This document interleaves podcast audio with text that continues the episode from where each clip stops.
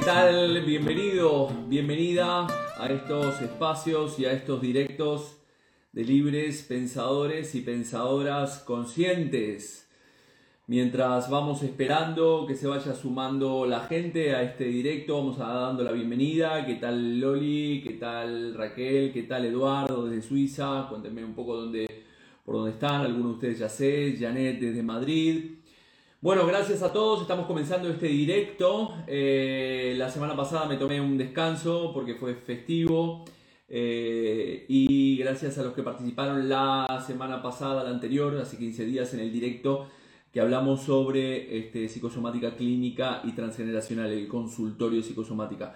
Recordarles que eh, no quedan más plazas para el taller de psicosomática, para el taller de constelaciones familiares. Si, si quieres participar, como asistente sí lo puedes hacer. Bueno, seguimos recibiendo a la gente. ¿Qué tal Janet entonces? Ahí, Mafalda, desde Alemania, creo que estás.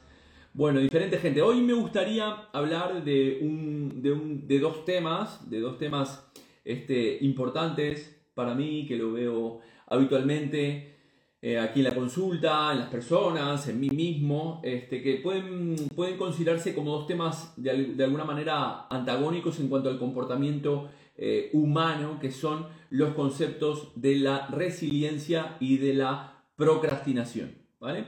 Entonces, eh, primeramente vamos a comenzar definiendo el concepto de lo que es la procrastinación. Procrastinar significa eh, posponer o, aplazar tareas, deberes o responsabilidades que nosotros tenemos en nuestra vida por otras tareas, las, las, las posponemos esas tareas o esas decisiones que tenemos por otras actividades que para nosotros nos resultan más, más gratificantes, pero que básicamente son irrelevantes para, para, poder avanzar en los objetivos que nos proponemos. ¿Cuántas veces te has dicho que empiezas el gimnasio el lunes? ¿Cuántas veces te has dicho que vas a dejar a, tu pareja eh, esta semana, cuántas veces dijiste que ibas a dejar este trabajo, es decir, cuántas veces has dicho un montón de cosas que ibas a hacer y que no las hicimos. Básicamente es un, es un, es un desplazamiento de nuestro sistema de protección psíquica. Siempre decimos en psicosomática clínica que nuestro sistema de protección psíquica inhibe, desplaza y proyecta. Es decir, que no afronto esas responsabilidades que yo tengo en mi vida, para lo cual las inhibo, las desplazo y las proyecto básicamente usando otro tipo de actividades como refugio eh, para no enfrentar realmente lo que es eh, importante. ¿no? Entonces, evitamos esa responsabilidad que nosotros tenemos, una acción, una decisión que debemos tomar, empezar con la dieta, empezar a cuidarnos más, dejar de fumar, etcétera, etcétera. Y al final nos hacemos una trampa pensando en que hicimos muchas cosas a lo largo del día, en un montón de actividades pequeñas, pero que son irrelevantes, pero que al final nos llegan, no nos hacen avanzar eh, en la vida, ¿no? Yo me acuerdo que la primera vez que escuché este concepto de, procrastinación fue un, jefe que tenía en uno de mis primeros trabajos, este, José Luis Vera, que me dijo, ¿no? Eh, es importante encarar este proyecto porque al final los seres humanos nos vamos en un montón de tareas pequeñas y nos vamos en el día diciendo, uff, cuánto, cuánto trabajé, pero al final no saqué lo que tenía que hacer importante, ¿no? Las personas podemos procrastinar de diferentes maneras, inclusive llegando a, que esas em, actividades en las cuales estamos proyectando eh, se conviertan adictivas para, para, nosotros. Por ejemplo, el mirar el móvil todo el día, el dedicar mucho tiempo a las redes sociales, en estar en internet muchísimo tiempo, en jugar a videojuegos, en comprar o inclusive eh, comer impulsivamente. ¿no? Es decir, tenemos un montón de maneras de procrastinar en hacer pequeñas cosas, como digo, que nos insumen un montón de tiempo y, nos sacan tiempo para tomar realmente decisiones eh, en la vida.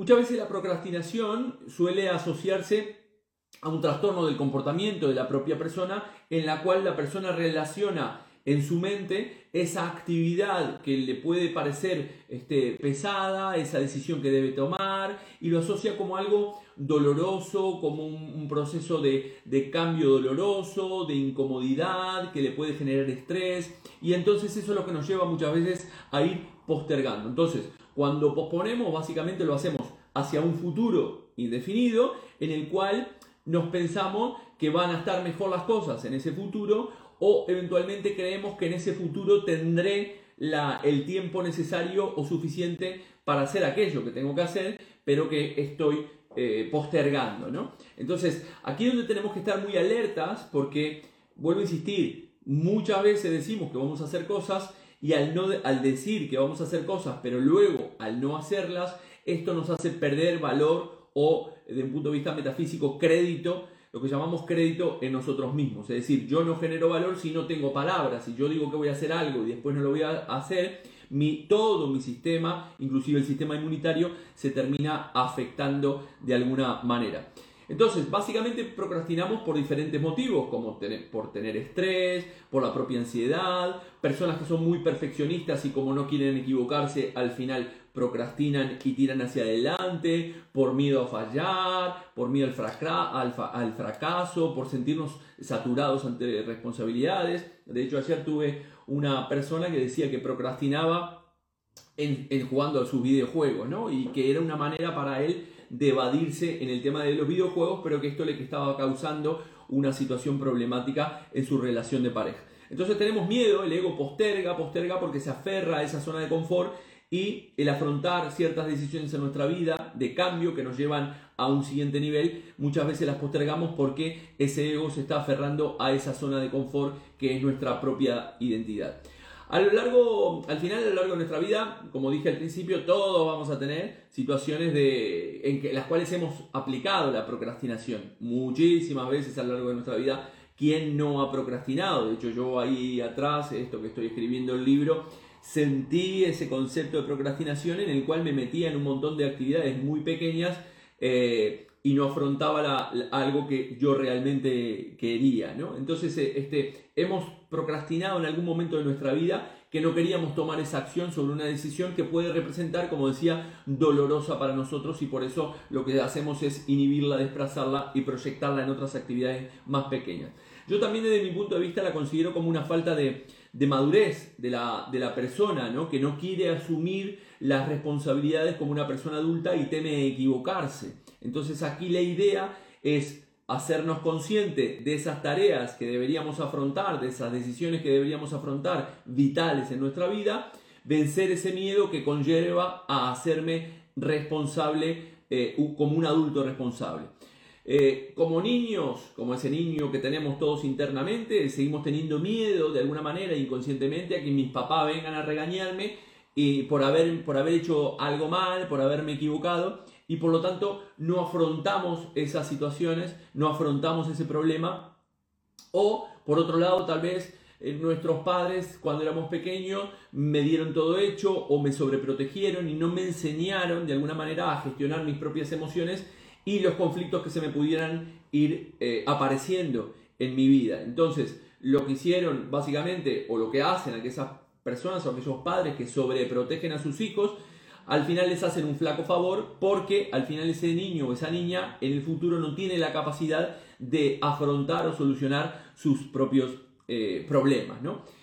Inclusive llegamos a, procrastinar hasta el punto de, que cuando ya no hay más eh, opción, ya no tenemos más salida y llega el momento, esa deadline que llega a, nuestra vida para tomar esa decisión que estamos postergando, al final eh, metemos la cabeza como en el agujero como el avestruz, ¿no? pensando que la situación va a cambiar en el exterior, cuando en realidad somos nosotros o nosotras las que tenemos que eh, tomar cartas en el asunto, ¿no? tomar al final. Porque si tú no tomas una decisión en tu vida, al final la vida la estará tomando por ti. Hay un principio de planificación estratégica que lo he mencionado en algunas ocasiones, eh, que dice que si tú no planificas tu vida o no, no planificas en tu empresa, cuando tienes una empresa, hay alguien que lo va a estar haciendo por ti. El problema es que cuando esa persona toma una decisión, muchas veces no te gustará y al final culparás a la otra persona de que ha tomado una decisión cuando tú no fuiste eh, lo suficientemente valiente como para poder afrontar esa situación. Entonces, si nosotros no tomamos esas decisiones en nuestra vida, nuestro entorno al final lo estará haciendo por nosotros y después el resultado tal vez no es el que nosotros queremos.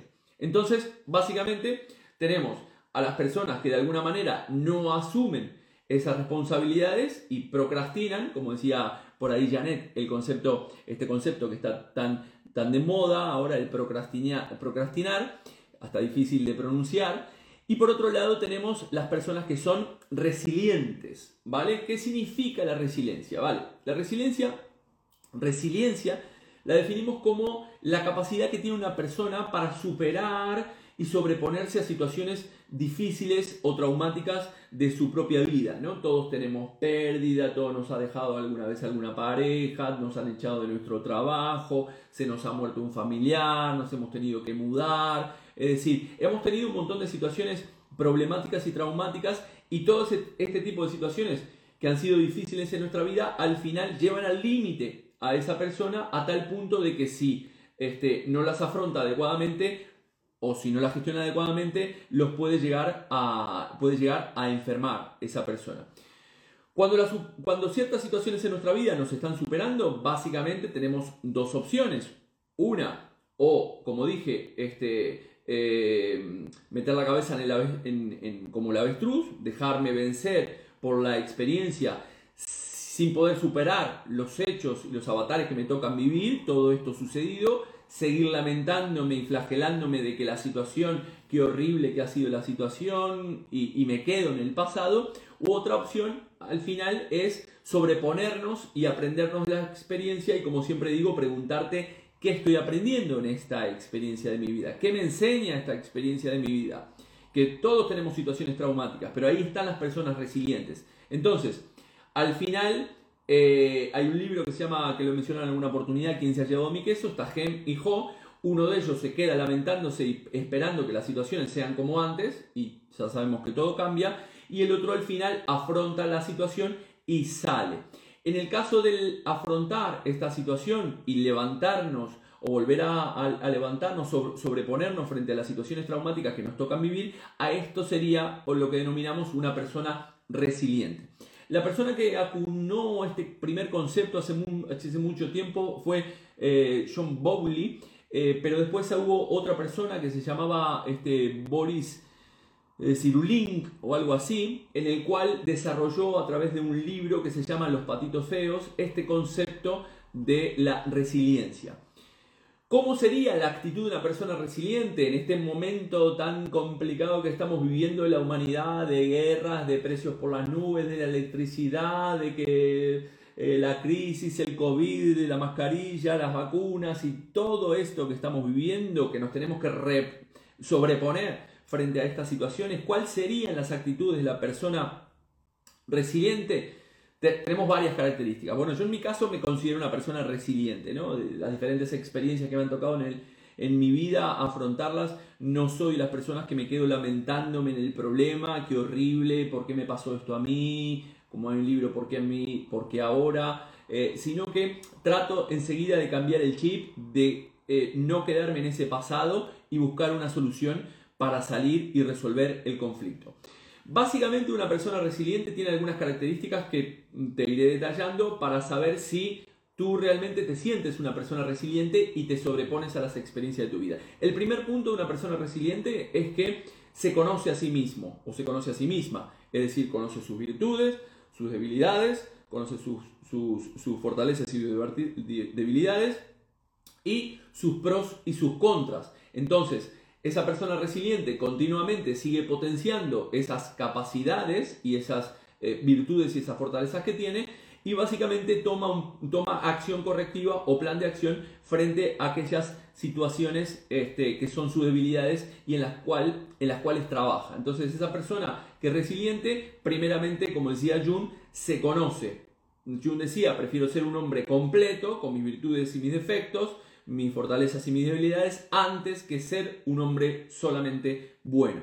También suelen ser personas creativas, es decir, la persona resiliente suele encontrar soluciones creativas frente a las situaciones que le tocan vivir, generan opciones y soluciones donde otras personas mm, por lo general no, no las encuentran. ¿no? Entonces, por lo tanto, suelen ser personas este, positivas que suelen ver el vaso lleno en lugar del vaso del vaso vacío, ¿no? Y, cuando estas personas resilientes, cuando unas personas ven amenazas, las personas resilientes suelen ver eh, ciertas oportunidades, ¿no? Es decir, al final terminan viendo ese, ese vaso vacío. Son personas que tampoco no se rinden ante cualquier eh, adversidad. Es decir, ya lo menciona otro libro que he mencionado, este es el de Víctor Frank, el de El hombre en busca de su destino, eh, en el cual habla de los campos de concentración, ¿no? la, importancia de poder sobreponernos independientemente de las circunstancias del exterior. Estas personas que son resilientes ven en el problema que, ha surgido una oportunidad para, para aprender, como decía, ¿no? ¿Qué es lo que me está enseñando esta experiencia? Si una crisis sucede, intentan básicamente quedarse con esa parte positiva para seguir adelante, superar ese obstáculo y, no quedarse lamentando. ¿no? Ya sabemos que, esto también lo he mencionado, en el símbolo de, chino de la, de la crisis está el símbolo del peligro y el símbolo de oportunidad, por lo cual cuando tenemos una crisis como las que estamos teniendo, como las que hemos tenido, siempre es una oportunidad de cambio en nuestra vida. ¿no? Por otro lado, las personas resilientes también son capaces de gestionar positivamente sus emociones, son, gestionan adecuadamente y por lo tanto al gestionar adecuadamente sus emociones asumen la responsabilidad, como decía, como personas adultas de lo que les está sucediendo pero siempre tienen en cuenta de que no pueden cambiar muchas veces las experiencias del exterior. Es decir, muchas veces no podemos cambiar las experiencias del exterior, pero sí lo que podemos hacer es decidir cómo me quiero comportar ante esta experiencia y ver qué aprendizaje he sacado de esta experiencia. Por lo tanto, las personas resilientes, además de conocerse, ser positivas, eh, gestionan adecuadamente sus emociones de una manera positiva y ven ese vaso lleno. También esa gente, esa gente resiliente suelen eh, rodearse de gente positiva, ¿no? No solamente son positivas ellos y ellas mismas, sino que también suelen rodearse de gente positiva y suelen cortar con todas aquellas personas o, situaciones que, que, le pueden generar más rollo o esas personas que están ancladas en ese pasado y en esos problemas y en esa queja continua. Supongo que conocerás mucha gente de tu entorno que está todo el día quejándose de lo mal que está la situación y no sé qué y no sé cuánto. Y esas, esas personas al final son, como decimos, esos ladrones de, energía. También las personas resilientes en esa gestión emocional suelen, eh, habitualmente suelen practicar actividades como, como decimos, ¿no? el, el mindfulness, la meditación, yoga, eh, no sé, otras disciplinas que van hacia esa fuerza este, centrípeta, ¿no? ir hacia adentro, no ir hacia afuera, para calmar la mente, para poder acceder a ese potencial del inconsciente y poder estar en ese aquí ahora. Entonces, eh, las personas resilientes suelen mm, trabajar con herramientas que le permiten tener una gestión emocional y mental totalmente diferente al resto de las personas que se terminan hundiendo y que al final terminan eh, teniendo una depresión o un cuadro de ansiedad. Por lo tanto, las personas resilientes también suelen utilizar el humor como algo, como, un escudo, como una manera de relativizar las experiencias para manejarlas desde esa energía sutil. ¿Qué significa esto? Es decir, las energías, mm, cuando la experiencia es muy chunga, que tiene rabia, que tiene tristeza, es una, es una, es una energía densa la que nos mueve en ese tipo de experiencias. Entonces, el utilizar la energía sutil como el humor, la alegría, nos hace relativizar esa experiencia densa y nos la hace manejar de una manera totalmente diferente. ¿no? Por otro lado, eh, eh, y por último, decimos que las, las personas este, eh, resilientes, como decimos en la programación neurolingüística, suelen ser flexibles y además, como decía, son creadoras de las oportunidades. Entonces, en programación neurolingüística decimos que la persona que tiene más flexibilidad y tiene más alternativas, tiene el control sobre las experiencias que le tocan vivir. Lo que pasa es que muchas veces tenemos un mapa del mundo que no somos capaces de ver eh, todas esas opciones que tenemos a nuestro alrededor, porque al final cuando enfocamos en algo concreto, nuestro cerebro termina eliminando, distorsionando y generalizando para quedarse con eso. Lo hacemos tanto para lo malo como lo hacemos también tanto para lo bueno. Por lo tanto, eh, es muy importante ser flexibles, es decir, independientemente del mapa que yo tengo frente a una situación adversa, lo importante es ser flexible para poder adaptarme a esa nueva experiencia. En definitiva, todos nosotros conocemos, eh, todos nosotros conocemos esas personas, como, como decía, no solamente personas que procrastinamos, sino también personas resilientes y el conocimiento de nosotros mismos nos permite poder actuar en cada situación y en cada momento que nos toca vivir de una manera mucho más adulta, mucho más responsable, no desde ese niño emocionalmente inmaduro que piensa que sus papás lo van a venir a, regañar, ¿no? o que tienen miedo de que le tomen represalias contra él o contra ella. Por lo tanto, nos debemos preguntar en nuestra vida, ¿qué tipo de persona soy yo, no? Soy una persona en el cual me procrastino, no tomo decisiones, meto la cabeza en el agujero como el avestruz, espero que el, mundo cambie sin que yo cambie, o eventualmente soy una persona que afronta las experiencias que me van a tocar, las afronto con entereza, las afronto con valentía, eh, sin miedo a lo, a lo que suceda, desde mi verdad, desde una gestión emocional, desde la tranquilidad, independiente del maremoto que surja en el exterior. Voy a ir a una ronda de preguntas, como dice eh, ¿cómo trabajar si soy procrastina, si soy procrastina, irá y resiliente a la vez? Bueno, esto es, interesante esta pregunta, ¿no? Entiendo que procrastinas en algunas, en algunas cosas y eres resiliente en otras, ¿bien? Todos podemos, todos tenemos esa dualidad, ¿no? Todos tenemos esa postergación y todos tenemos esa resiliencia, es decir, nos podemos adaptar frente a situaciones. Pero curiosamente, ese comportamiento, y lo he explicado en más de una oportunidad, lo manejamos según el entorno en el cual nos movamos. ¿Qué quiere decir esto? Que yo puedo ser muy seguro en este entorno, pero muy inseguro en este otro entorno. Puedo ser procrastinar en este entorno, pero puedo ser muy resiliente entre, en este otro entorno. En, líneas generales, la idea sería que la resiliencia podría ser uno de mis valores, una de mis capacidades, uno de mis recursos para afrontar cualquier situación de, mi vida y dejar de procrastinar en líneas generales, ¿no? Pero entiendo que eh, lo que podemos hacer en este caso, cuando yo, por ejemplo, Mm, procrastino en esta área de mi vida, sin embargo soy resiliente en esta, he explicado en muchas oportunidades que nosotros tenemos máscaras y entonces llevar o modelar a esta persona que es resiliente, llevarla a otra área de mi vida en la cual no soy resiliente y por, y por el contrario procrastino.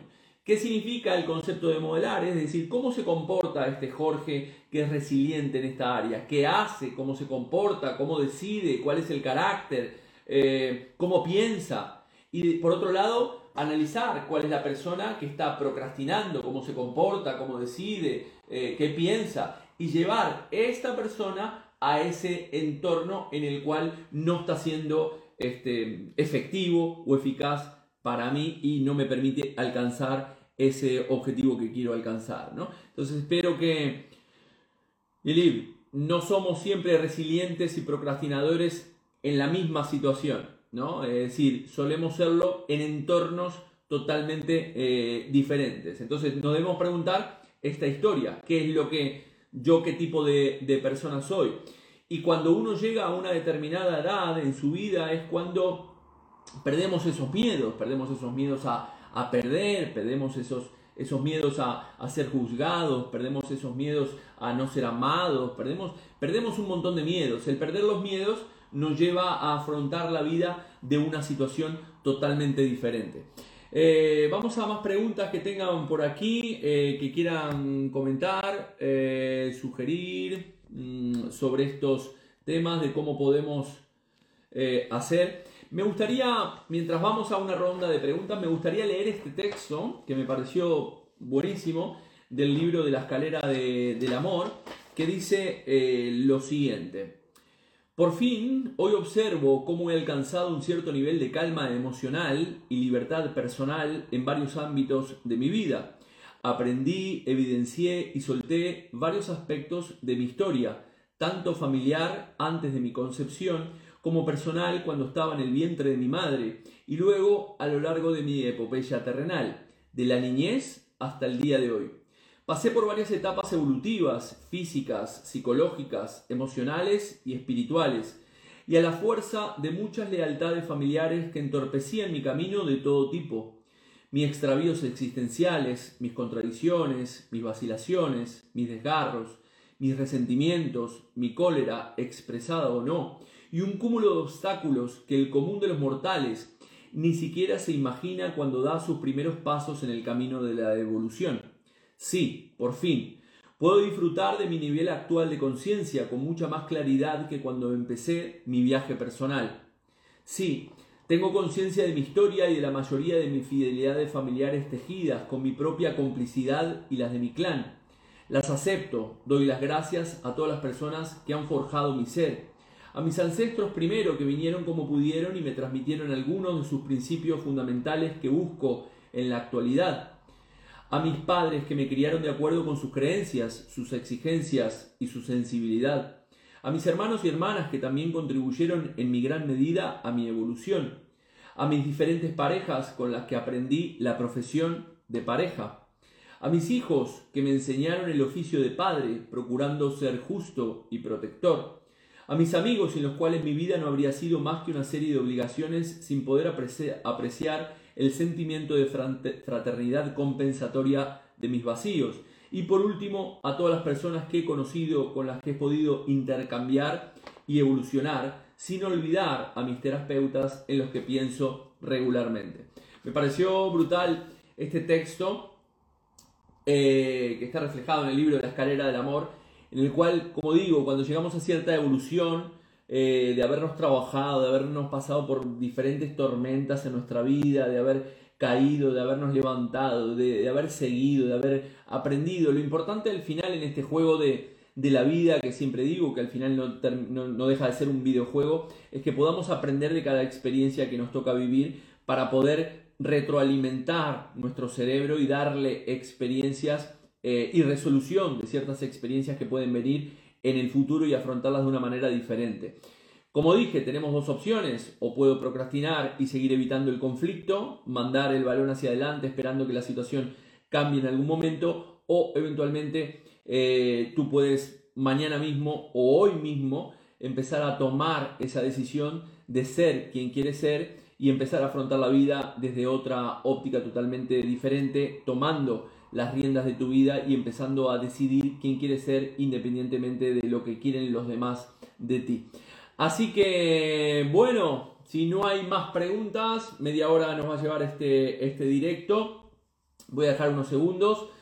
Eh, más me interesaba hablar de este concepto de la resiliencia y de la procrastinación. Va a quedar grabado como siempre. Gracias a todos y a todos que me siguen por Spotify, por el canal de YouTube, en Spotify y los podcasts aquí en el propio Instagram, en Facebook y en todas las redes sociales. En el 2023 vendré, vendremos porque eh, hay un equipo de trabajo que está eh, trabajando, Sergio Dávila, Manu Santana, gente que está allí trabajando en el proyecto de poder hacer llegar a todos y a todas este contenido que nos pueda, nos pueda hacer despertar o por lo menos vivir en otra, en otra conciencia y con, y con paz profunda. Así que no mucho más por hoy. Gracias por estar ahí, gracias por escuchar, eh, disfrutar de la vida, empezar a hacer, este, dejar de ser procrastinadores para empezar a ser resilientes y afrontar las, las crisis como buenas oportunidades de crecimiento.